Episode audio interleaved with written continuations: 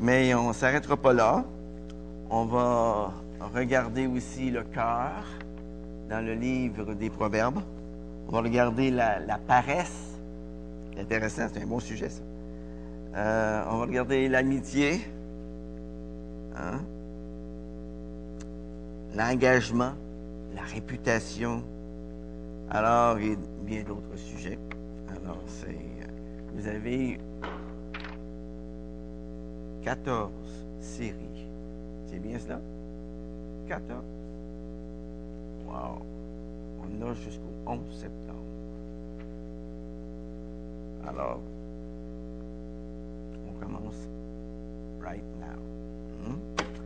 Je ne parlerai pas en langue, je vais juste parler en français, ça va être assez.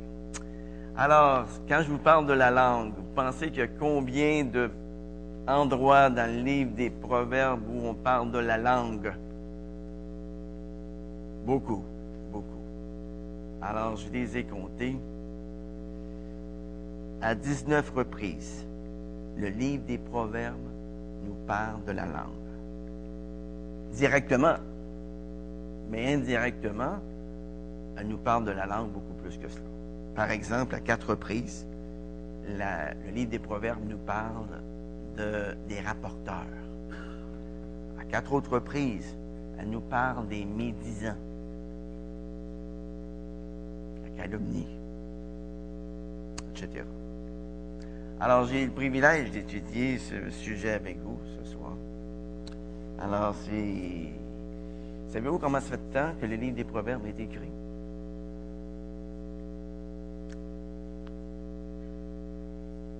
Ben, ça ne date pas d'hier. Environ 3000 ans. OK? Alors, 3000 ans que ce livre-là est écrit. Est-ce que vous croyez qu'il est toujours d'actualité aujourd'hui? Pourquoi? Quoi? Amen. Et l'homme ne change pas, hein? On ne change pas. Alors, alors c'est important de se faire répéter les mêmes choses. Parce qu'à chaque génération, on dirait que ce, que ce qui été vécu dans la génération précédente on n'en tient pas trop compte. Hein. On aime faire nos propres expériences. Alors, tout au long de l'histoire de l'humanité, le sujet de la langue est un sujet qui a fait couler beaucoup d'encre. On peut dire, sans risque de se tromper, que la langue est à la fois la partie la meilleure et la pire de l'homme. Intéressant. C'est la meilleure et la pire. Proverbe, chapitre 18, verset 21 nous dit que la mort et la vie sont au pouvoir de la langue. Quel pouvoir! Hein? La, la mort et la vie sont au pouvoir de la langue. Saviez-vous aussi que notre réputation est en grande partie établie par l'usage que nous faisons de notre langue? Intéressant de savoir ça.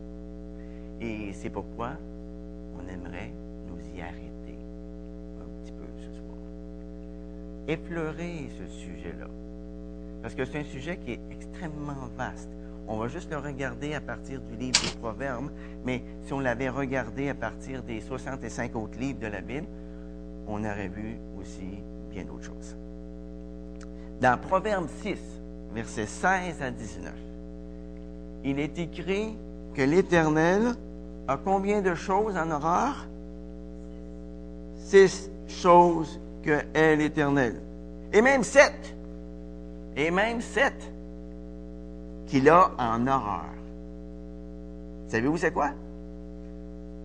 Les yeux hautains, la langue menteuse, les mains qui répandent le sang, le cœur qui médite des projets iniques, les pieds qui se hâtent de courir au mal, le faux témoin qui dit des mensonges et celui qui excite des querelles entre frères. C'est intéressant de remarquer que trois des sept choses que Dieu a en horreur, ça concerne la langue. Trois sur sept. quand même une bonne moyenne. Hein?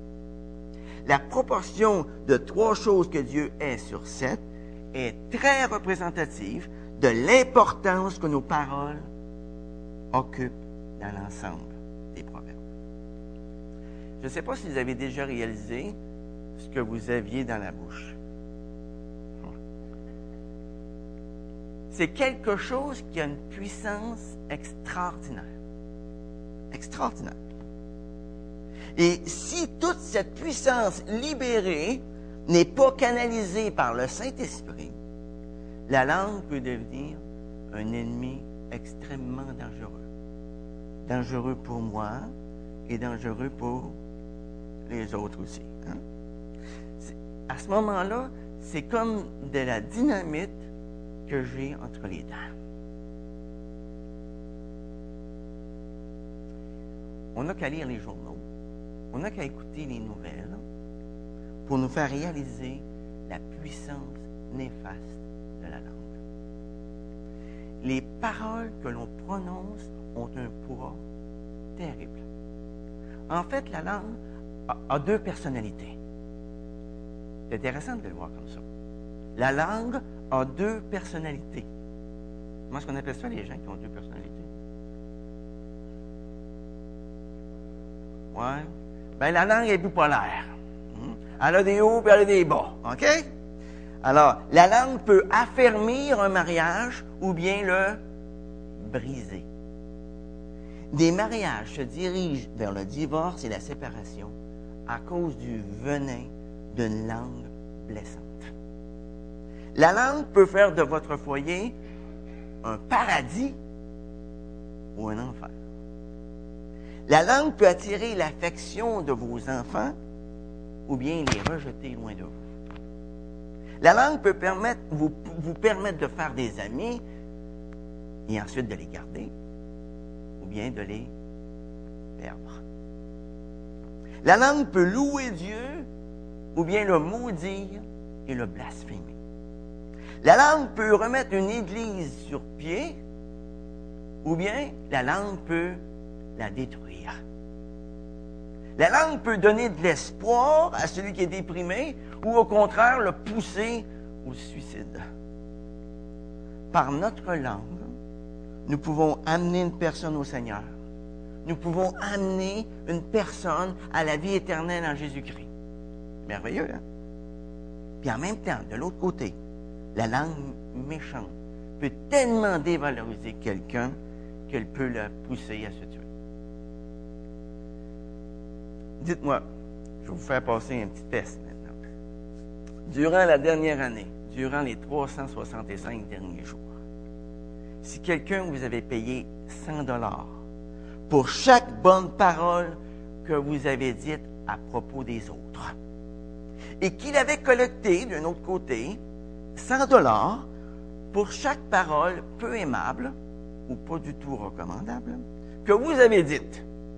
Dites-moi ce soir, est-ce que vous seriez riche ou bien vous seriez pauvre ou bien vous seriez vraiment endetté? Comment?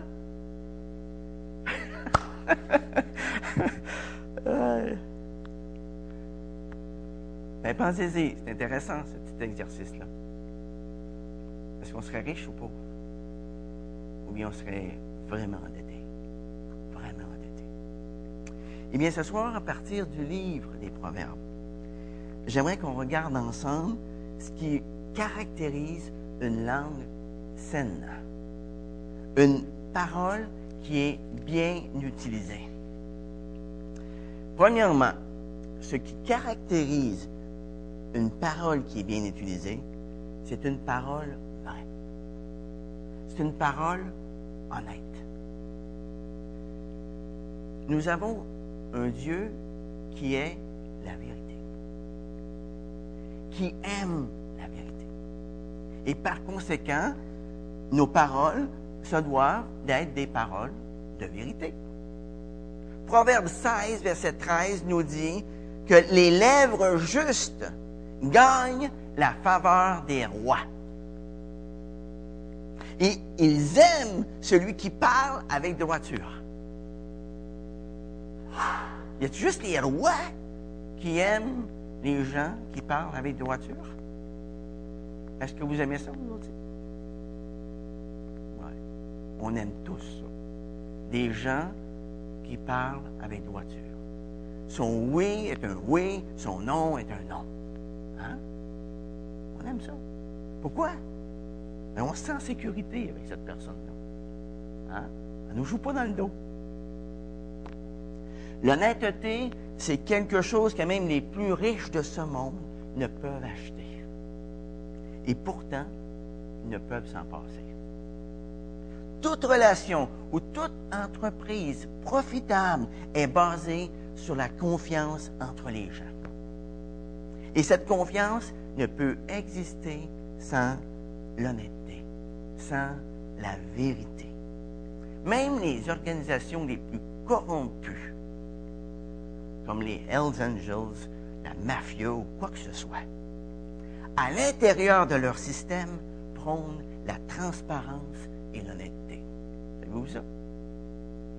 Puis dérogez pas de cela. Parce que sinon, vous allez faire partie du ciment. OK? C'est comme ça. C'est comme ça. On a besoin de la vérité partout. Deuxièmement, les paroles sont bien utilisées lorsqu'elles sont peu nombreuses. Hmm. Une langue bien utilisée devrait être la plus silencieuse possible. Proverbe 10, verset 19 nous dit que celui qui parle beaucoup ne manque pas de péché. Hmm? Mais celui qui retient ses lèvres est un homme prudent. Prudent. Proverbe 17, verset 28 nous dit, L'insensé, même quand il se tait, passe pour sage. Celui qui ferme ses lèvres est un homme intelligent.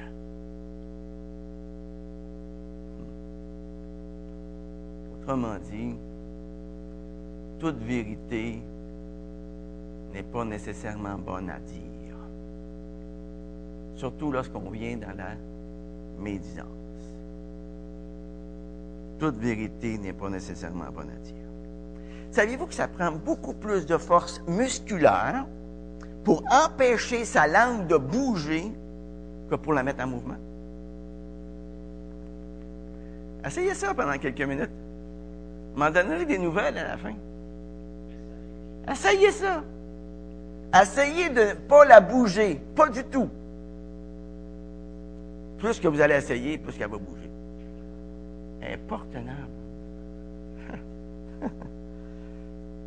Proverbe 13, verset 3 nous dit, Qui veille sur ses paroles préserve sa vie. Mais celui qui ouvre la bouche court à sa ruine. Trop parler ou parler trop rapidement peut nous engager à faire des choses que nous aurions voulu éviter. N'avez-vous jamais dit, ah, si j'avais réfléchi un peu plus avant de parler? Hein? Y a-t-il quelqu'un ici qui a jamais dit ça?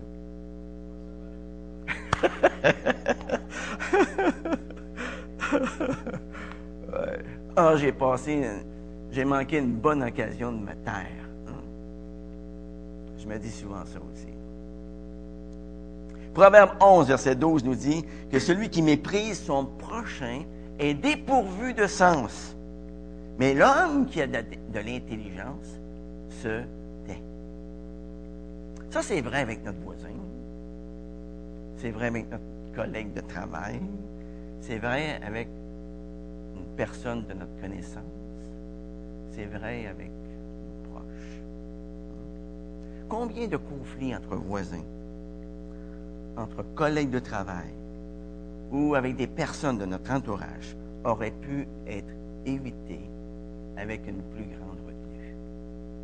Hmm? Proverbe 11.13 nous dit, celui qui répand la calomnie dévoile les secrets. Mais celui qui a l'esprit fidèle les garde. Combien d'amitiés ont été brisées ou affectés par un manque de discrétion. Ça, c'est également vrai dans notre relation avec Dieu. Penser avant de parler, c'est primordial pour notre propre bien et pour le bien des autres. Troisièmement, les paroles sont bien utilisées lorsqu'elles sont prononcées avec calme. Calme. Proverbe 17, 27 nous dit que celui qui se retient de parler possède la connaissance. L'esprit calme, c'est-à-dire celui qui garde son sang-froid, hein, est intelligent. Intelligent. Savez-vous que lorsque nous restons calmes, ça nous donne le temps pour bien comprendre la situation avant de parler? Proverbe 18, 13 nous dit que celui qui répond avant d'avoir écouté, voilà bien son imbécilité et sa confusion. Lorsqu'on ne garde pas son sang-froid dans une situation, on dit souvent des choses imbéciles qu'on regrette. Saviez-vous qu'une attitude calme, des paroles douces, permettent souvent de nous calmer? Proverbe 15, verset 1 nous dit qu'une parole douce calme la fureur, mais une parole dure excite la colère. On met souvent de l'huile sur le feu quand nos paroles ne sont pas douces et qu'on ne communique pas avec un esprit calme contrairement à ce qu'on peut penser. Les paroles douces et calmes ont souvent plus de force et de poids que des paroles dites avec colère et en criant. Saviez-vous ça?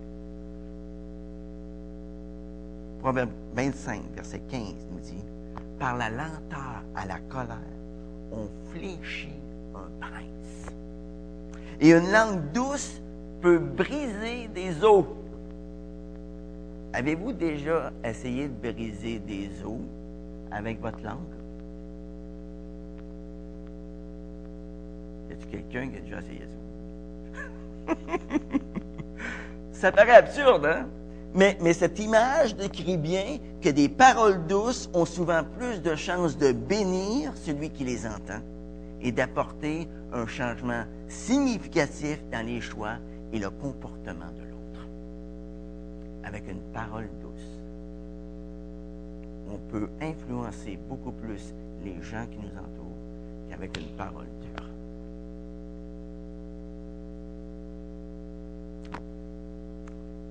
Un exemple de cela, c'est ma femme.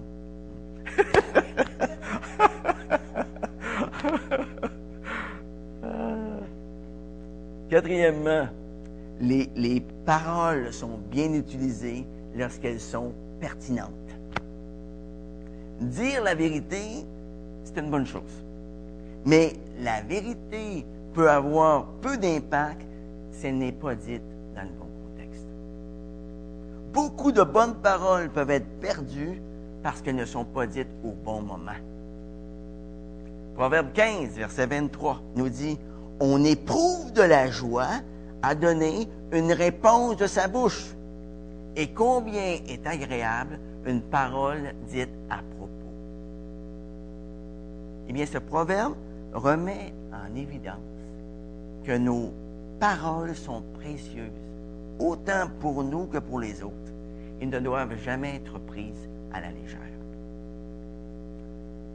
Proverbe 25, verset 11, nous dit qu'une parole dite au bon moment est aussi précieuse que des objets en or décorés d'argent. Je le répète. Une parole dite au bon moment est aussi précieuse que des objets en or décorés d'argent. Alors, choisir notre moment pour parler va souvent déterminer l'impact d'une parole. C'est important. Dire des paroles au bon moment. Ma femme sait très bien que si elle parle pendant que je fais autre chose, c'est comme si elle n'avait rien dit. Même si ses paroles peuvent être précieuses et sages. Alors, il faut qu'elle attende qu'elle qu'elle attende d'avoir mon attention. Hein. Si elle n'a pas mon attention, ça vaut zéro. Les paroles sont bien utilisées, cinquièmement, lorsqu'elles apprécient. Une langue qui sait apprécier, savez-vous ce que ça fait, ça? Ça procure l'épanouissement dans notre vie de couple, dans notre vie familiale et dans notre vie en général. Vous avez déjà lu la femme vertueuse dans Proverbe 31, n'est-ce pas? Les versets 10 à 31. Et un jour, je me suis demandé, mais tu vas me dire comment ça se fait que cette femme est si extraordinaire? Hmm? Comment ça se fait que cette femme est aussi remarquable? Est-ce que vous êtes déjà posé la même question que moi? Le texte répond à ça. Tournez avec moi dans Proverbe 31. Proverbe 31. Verset 12. Verset 11 d'abord. Regardez ce qui se passe dans ce foyer-là. Le cœur de son mari a confiance en elle. Et le bénéfice ne manquera pas. Et elle, qu'est-ce qu'elle fait? Verset 12. Elle lui fait du bien et non du mal tous les jours de sa vie. Regardez maintenant au verset 26. Qu'est-ce qu'elle fait? Elle ouvre la bouche avec sagesse et un enseignement bienveillant est sur sa langue. Et regardez la suite au verset 28. Ses fils se lèvent. Il la dit heureuse. Son mari se lève et lui donne des louanges. Qu'est-ce qu'il lui dit? Wow, regardez bien ce qu'il lui dit. Beaucoup de filles ont une conduite de valeur, mais toi, toi, tu les surpasses toutes. Est-ce que vous avez déjà dit ça à vos femmes, messieurs? Si vous ne l'avez jamais dit, j'aimerais vous donner un petit devoir ce soir. Lorsque vous rentrerez chez vous, en auto, ou bien chez vous, si votre femme n'est pas là, dites-lui donc. Beaucoup de filles ont une conduite de valeur, mais toi, tu les surpasses toutes. Mais dites-le avec honnêteté, avec sincérité. C'est important, ça. Hein? Dites-le pas juste pour le dire. Parce que là, ça va devenir parole et parole et parole. Hein? C'est juste des paroles. Alors, c'est pas ça pas ça que votre femme veut entendre. Hmm? Ce qu'on voit ici dans Proverbe 31, c'est que dans cette famille-là, l'appréciation mutuelle était la règle. C'était la règle. Une langue élogieuse agit comme un lien d'amour dans toutes les relations humaines. Et c'est particulièrement vrai dans nos foyers. Une langue qui sait apprécier change la manière de voir les choses. Avez-vous déjà regardé voler une abeille et un vautour? Est-ce que vous les avez déjà vus voler dans les airs? Qu'est-ce que le vautour cherche? la charogne.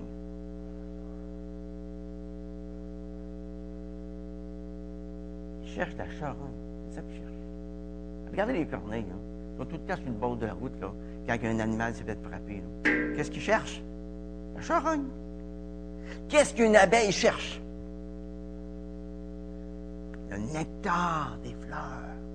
C'est ça qu'il cherche. Il cherche les fleurs.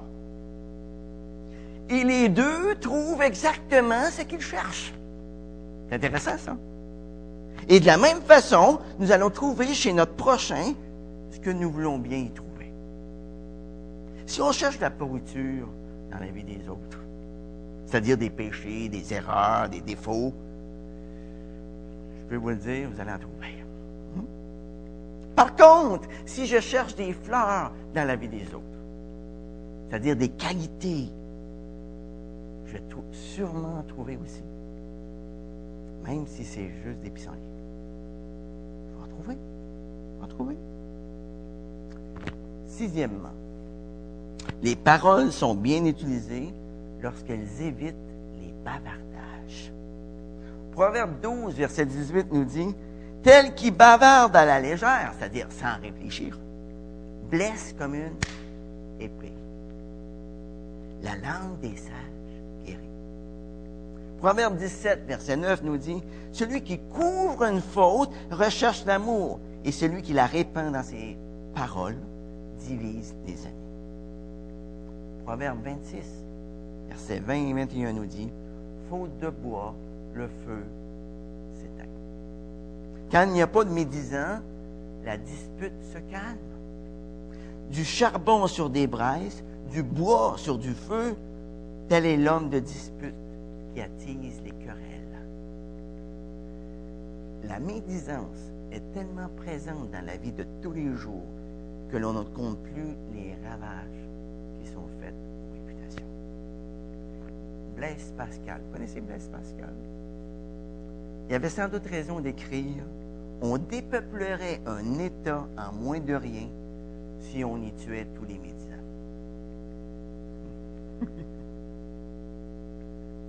Le bavardage est l'une des maladies de la langue les plus communes et les plus pernicieuses.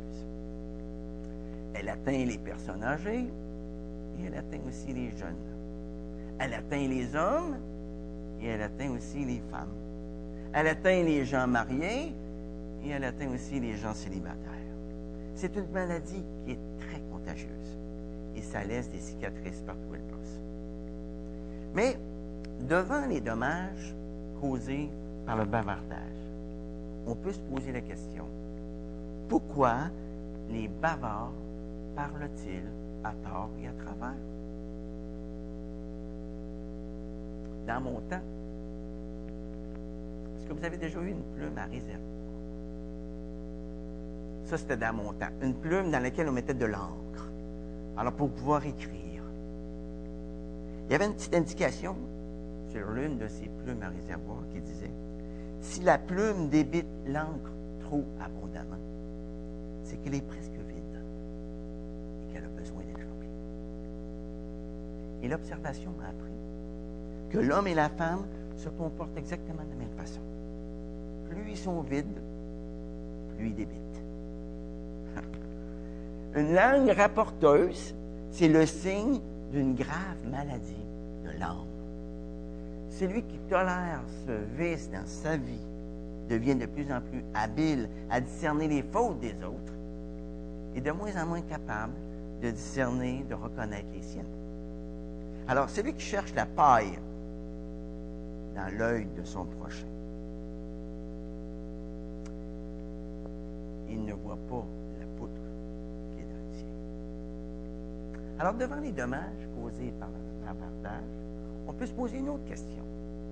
Pourquoi est-ce qu'il y a tant de rapporteurs? Le livre des Proverbes nous donne la réponse. Est-ce que quelqu'un, est-ce que quelqu'un a la réponse? Pourquoi est-ce qu'il y a tant de rapporteurs? Eh oui, c'est parce qu'il y a trop d'écouteurs. c'est simple. Il y a trop d'écouteurs. Il y a trop d'écouteurs.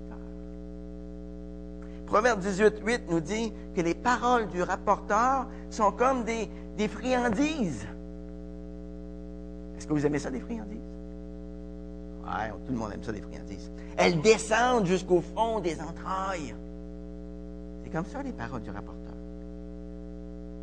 La question à se poser celle-ci.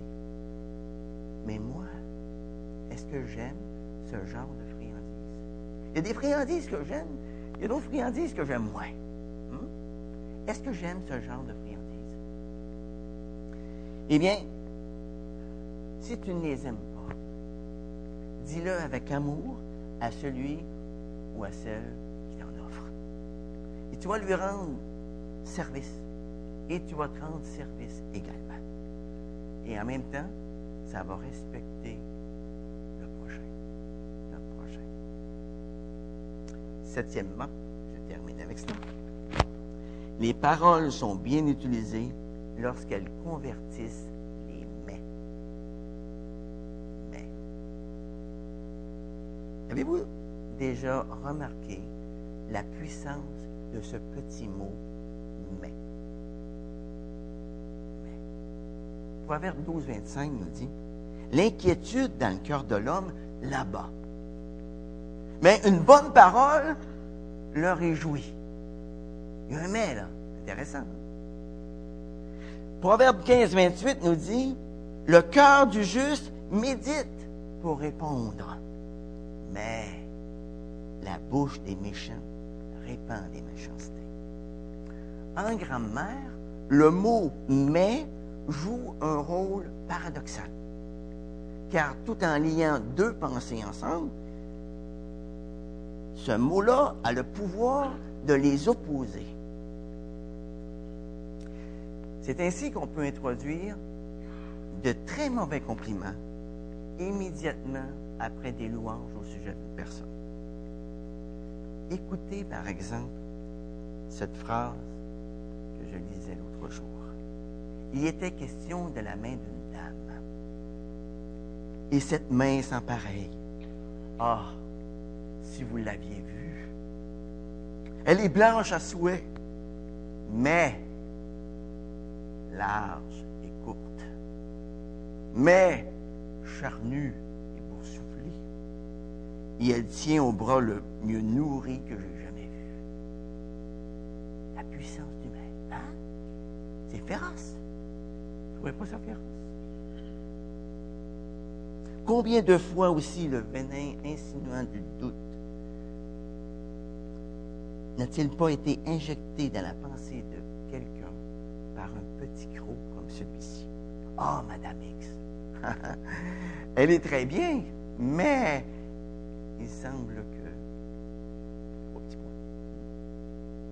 Je ne veux pas critiquer cette personne, mais je ne suis pas une personne qui bavarde, mais gardez ceci strictement pour vous. Mais on m'a dit que quand vous entendez ce genre de mais, vous pouvez être certain qu'il n'y a, rien qui va, de bon qui va sortir après.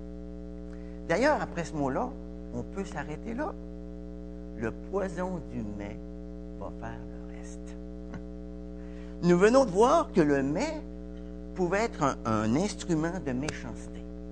Eh bien, pour le convertir, il faut en faire un instrument de charité.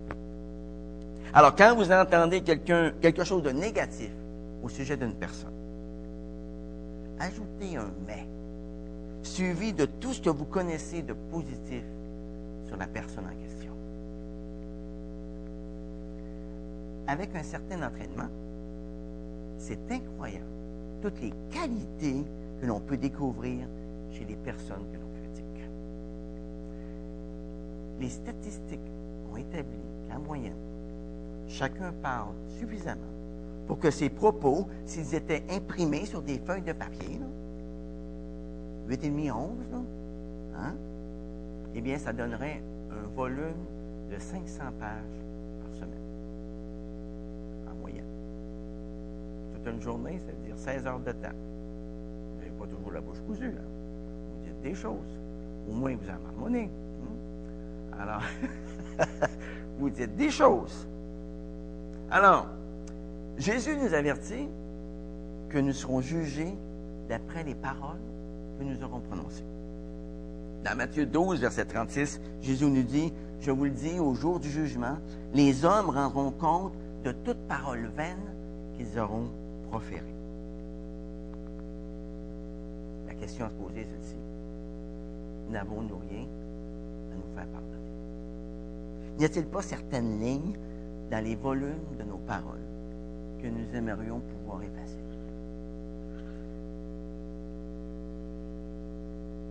Ça, c'est sûr.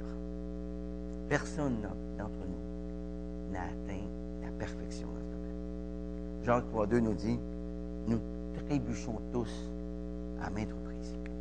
Si quelqu'un ne trébuche pas en parole, c'est un homme parfait, capable de tenir tout son corps en pratique.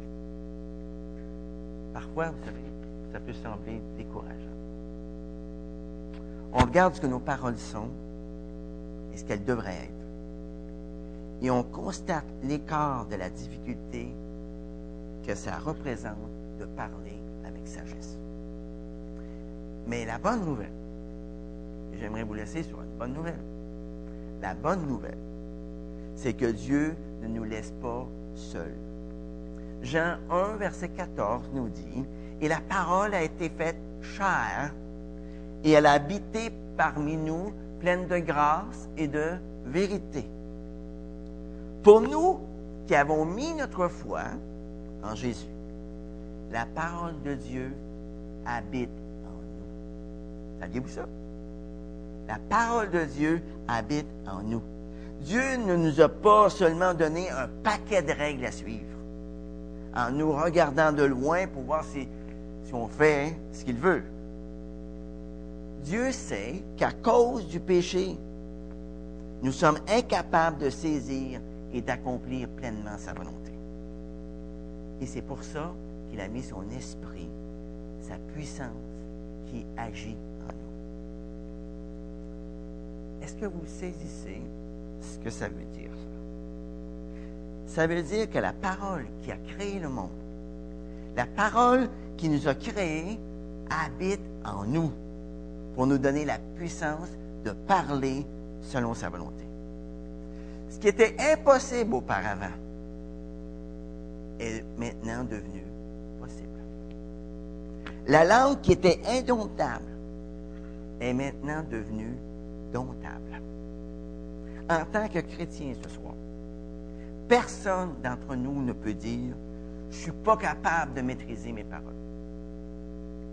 Ah, si j'avais plus de courage, je parlerais plus. Aucun d'entre nous, en tant que chrétien, ne peut blâmer sa personnalité pour ses difficultés à communiquer. Ah, c'est parce que je, suis trop extraverti que je parle trop. Ah, je suis trop gêné pour parler. Personne non plus ne peut blâmer son passé. Ah, j'ai pas eu de bons exemples de communication dans ma famille. On m'a toujours appris à me défendre. Personne ne peut blâmer les autres. Ah, si mes enfants étaient moins excités, je mettrais moins les plombs. Hein? Si ma femme était plus compréhensive, ça n'arriverait pas. Personne ne peut blâmer les différentes situations. Si j'avais plus de temps, je serais moins stressé. Ah, si mon travail n'était pas aussi exigeant. Oui, c'est vrai. On vit dans un, monde avec une gang d'imparfaits. Hmm? Nos horaires sont très occupés. Plusieurs d'entre nous, nous avons grandi dans un environnement malsain. On a tous une personnalité différente qui fait que c'est plus facile pour nous dans certaines situations et moins facile pour nous dans d'autres. Hein? Mais c'est justement pour toutes ces raisons que Dieu nous a donné son esprit. Dieu nous a donné son esprit pour que nous puissions vivre selon sa volonté. Et cela même si on vit dans un monde déchu, un monde pourri, un monde imparfait. Sa puissance n'est pas distante de nous. Et sa puissance n'est pas non plus dans un état de dormance. Dans Acte 1, verset 8, Jésus nous dit, et vous recevrez une puissance celle du Saint-Esprit survenant sur vous, et vous serez mes témoins. Pas d'amen? Il y a un pasteur qui disait ça souvent. Il n'y a pas d'amen. Et vous serez mes témoins. Comment est-ce qu'on peut être un témoin vivant du Seigneur? Par la puissance de son esprit. Pas par notre propre puissance, c'est sûr. Alors, pensez-y un instant. Jésus nous appelle à être ses témoins dans un monde déchu. Et en tant que chrétiens, nous avons tous, sans exception, reçu la puissance. Elle est en nous et elle agit. Elle nous donne la victoire sur cette guerre des paroles, afin qu'aucune parole blessante franchisse nos lèvres mais seulement des paroles qui sont empreintes de bonté, qui répondent à un besoin et qui aident les autres à grandir dans la foi. Ainsi, elles font du bien à ceux qui nous entendent. Éphésiens 4, verset 29. Faisons passer aussi nos paroles par le filtre de Philippiens 4.8, qui nous dit que tout ce qui est vrai, tout ce qui est honorable, tout ce qui est juste, tout ce qui est pur, tout ce qui est aimable, ce qui est vertueux et digne de louange, soit l'objet de nos pensées. Et si c'est l'objet de nos pensées, ça va devenir l'objet de nos paroles. Ça va avec. Et j'aimerais terminer par une parole de Jésus. Dans Luc 6, verset 45, Jésus nous dit, c'est de l'abondance du cœur que la bouche parle. Alors, imbibons, imbibons notre cœur dans sa parole, afin que sa parole déteigne sur nos paroles et qu'on puisse être un objet de bénédiction pour tous ceux qui nous entourent. Amen. Amen. Question? Il y avait, il y avait un théorème de Pythagore que j'avais appris quand j'étais jeune. Et à la fin, on marquait toujours CQFD, ce qu'il fallait démontrer. Euh, alors, mais est-ce que vous avez des questions? Je ne veux pas avoir des louanges, je veux avoir des questions.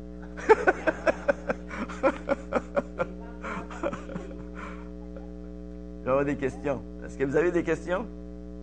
Pas plus que 3-4 minutes, parce qu'après ça, on va aller dans la prière. Alors, on termine à une demi. Alors, si on veut prier, on va le de prier.